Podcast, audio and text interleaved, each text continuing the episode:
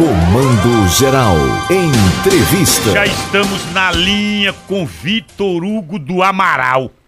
Ele é coordenador geral de estudos e monitoramento de mercado da Secretaria Nacional do Consumidor. Nós estamos com o mutirão para negociação de dívidas. É o governo federal com desenrola, alguns estados estão também nessa mesma vibe. Bancos, lojas varejistas, essas grandes lojas varejistas também estão chamando o consumidor para renegociar dívidas. Nobre coordenador Vitor Hugo do Amaral, o senhor está falando para todo esse estado de Pernambuco pela Rádio Cultura do Nordeste. Esse mutirão, é, o que é que a gente deve criar de perspectiva para o resultado desse mutirão? Será positivo? Muitos milhões vão se beneficiar de pessoas nesse país? Bom dia para você! Olha, bom é... dia, bom dia para você aí. É uma satisfação falar para todo o estado de, de Pernambuco.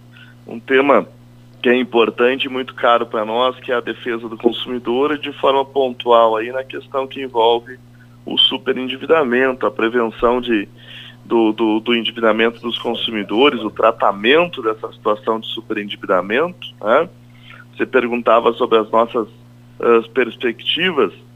Acho que é importante fazer um, um, um, cenário, contextualizar um pouco o cenário da, da, da, defesa do consumidor nesse tema, nós temos desde 2021 a atualização do Código de Defesa do Consumidor, que trouxe então dois blocos de, de atendimento, dois blocos de, de, de previsão legislativa.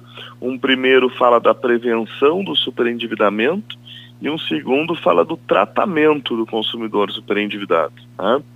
E agora nós tivemos, recentemente, já no, no, no governo do presidente Lula, a atualização, a alteração do decreto que regula a questão da prevenção e do tratamento do superendividamento.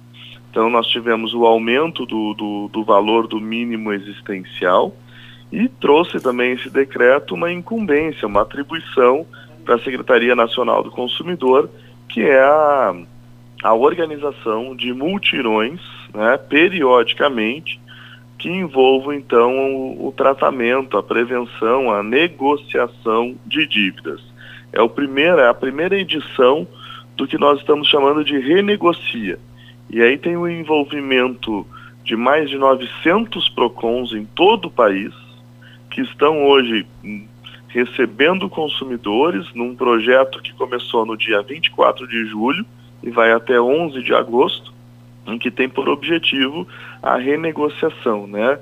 o tratamento, o contato do consumidor com os seus credores, para que possa então mediar, acompanhar e fazer uma proposta de, de, de negociação.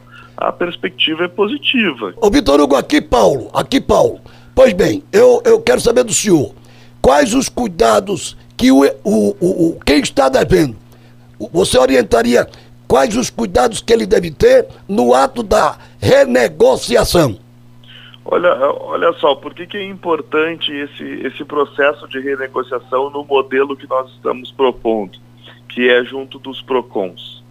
O, o, o PROCON vai tomar esse cuidado, vai verificar se o consumidor não, ao negociar, ao, ao renegociar, se ele não está avançando na dívida dele. Porque o que, o que, que acontece no, nos multirões tradicionalmente? E por isso que é importante ter intervenção da, da Senacom nesse acompanhamento. Antes nós tínhamos um consumidor que devia, por exemplo, 50 mil reais. E tinha uma parcela de mil reais num financiamento, por exemplo. Quando ele procurava a instituição financeira, ele queria, na verdade, renegociar e diminuir a parcela mensal dele e ele saía de uma parcela de mil para uma parcela de 500 reais.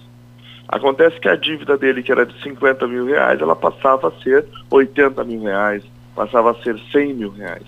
Isso é o que nós temos que evitar, porque diminuir a parcela mês do consumidor não significa um bom acordo. porque ele está aumentando a margem de endividamento dele.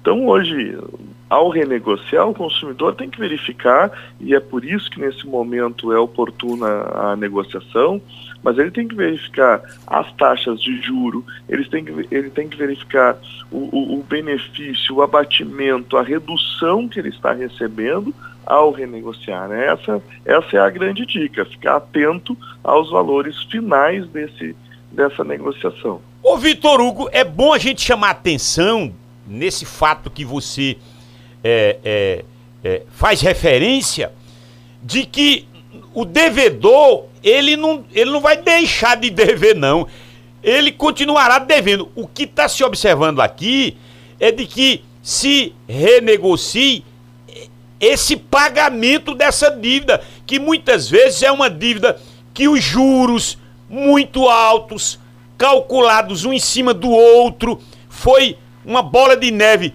aumentando, aumentando, aumentando. Aquela dívida base do, do dinheiro que, que ele, ele, ele pegou como empréstimo alguma coisa semelhante, ele, ele continua devedor disso, sim. É, o, a, o renegocia, esse, esse processo de multirão, ele não é de, de, de perdão de dívida. Tá? O que está sendo, de fato, como bem você coloca aí, nós estamos estabelecendo um período, nós estamos estabelecendo um, um processo, é, um, é uma ação, é uma primeira ação que cuida da prevenção do superendividamento.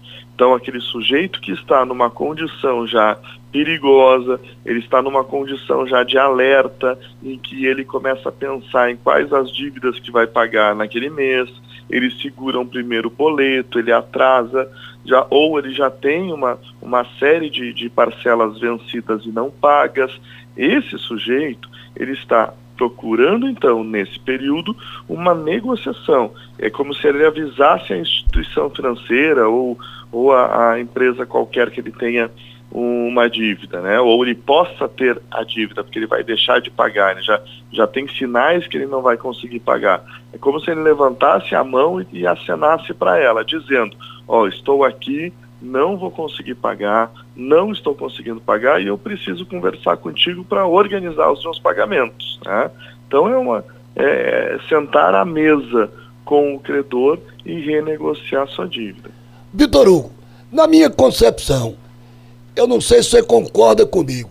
O governo federal não deveria fazer uma campanha de educação financeira, instruindo as pessoas a não gastar mais do que ganha? É, perfeito, né? Eu tenho esse, esse tema que envolve a, o consumo de crédito, uh, da minha parte, é, é, um tema que eu estudo há bastante tempo, né? Muito antes da, de estar na Secretaria Nacional do, do Consumidor, os meus estudos de, de mestrado, doutorado, eh, como professor de direito consumidor, é um, é um tema que eu venho trabalhando há bastante tempo. E um, um grande ponto hoje para se falar de consumo de crédito é sim a prevenção. E a prevenção ela passa pela educação financeira. Mas eu vou te dizer mais, né? Nós falamos muito de educação financeira, mas o, um país como o Brasil, com uma extensão geográfica gigante e com uma diferença considerável entre as regiões, hoje nós não falaríamos nem de educação financeira. Nós temos que falar no Brasil de alfabetização financeira, que é algo que vem antes da educação financeira, para que depois da educação a gente tenha uma, uma terceira fase, que é o letramento financeiro. Hoje nós temos no país ou pessoas que nem têm conhecimento sobre educação financeira, ou algumas que acham que entendem, mas elas conseguem ler, mas ainda não conseguem compreender o, os, os, contratos de, de, de crédito. Né? Educação financeira é assim, a, é, eu diria que é a solução, mas em um país que aponta quase 80% da população economicamente ativa em condição de endividamento, a educação financeira ela resolve na prevenção. Hoje nós temos que dar, cuidar desse avanço do endividamento no país. Então, antes da, da, da, da, educação financeira, precisamos tratar, né? Ou precisamos de forma concomitante cuidar da educação financeira, mas antes de tudo, tratar esses consumidores que já estão endividados, ou numa condição mais ainda severa, já estão super endividados. Eu quero lhe agradecer pelo esclarecimento. Você trouxe luz para um tema tão importante e que está em voga agora em função dessa proposta do governo federal. As pessoas precisam tomar algum, tomar algum cuidado, especialmente em função é, é, dos golpes. Ao mesmo tempo eu fico pensando, o cara que ganha só um salário mínimo, que paga aluguel, me diga uma coisa, como é que ele vai conseguir se educar? É complicado.